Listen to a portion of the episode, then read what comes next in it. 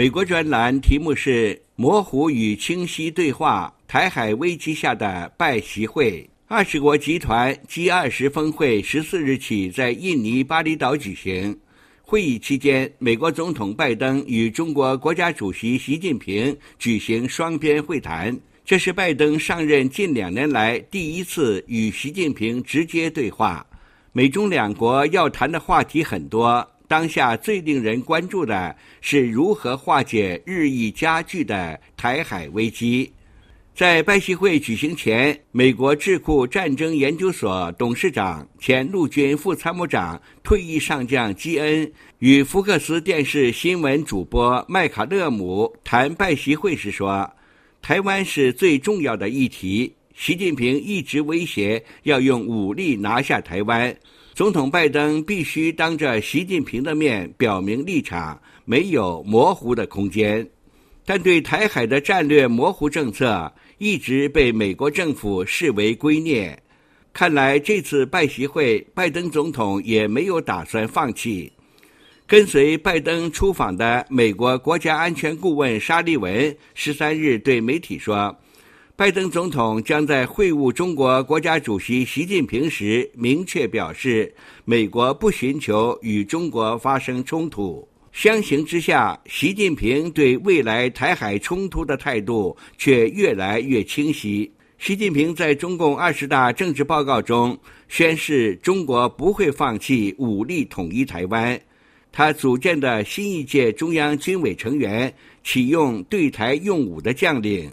他动身参加 G20 峰会之前，身穿迷彩军服视察解放军三军联合作战指挥中心，要求全军全部精力向打仗聚焦，全部工作向打仗用劲儿，加快提高打赢能力，并亲自兼任联合作战总指挥。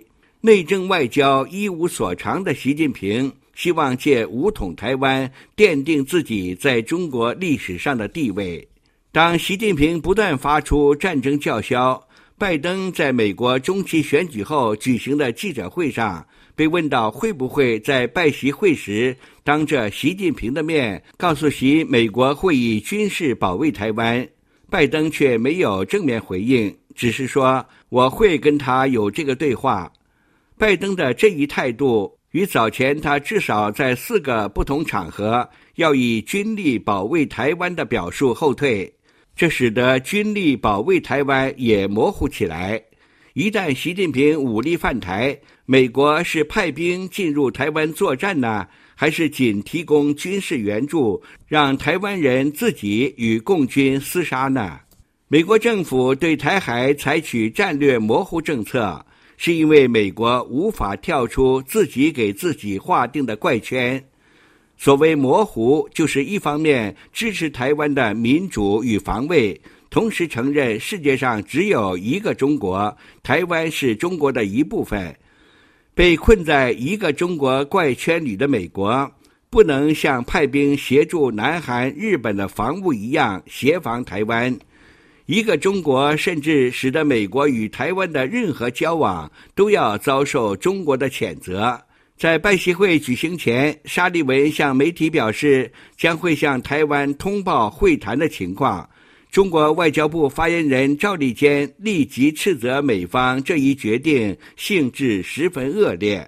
自美中建交以来，历届美国总统没有谁能跳出这个怪圈。拜登也不例外，他只能继续模糊下去。所以在 G20 峰会上的拜习会，注定是一场模糊与清晰的对话。人们可以对拜习会的成功寄予期望，但对拜习会的失败也不必失望。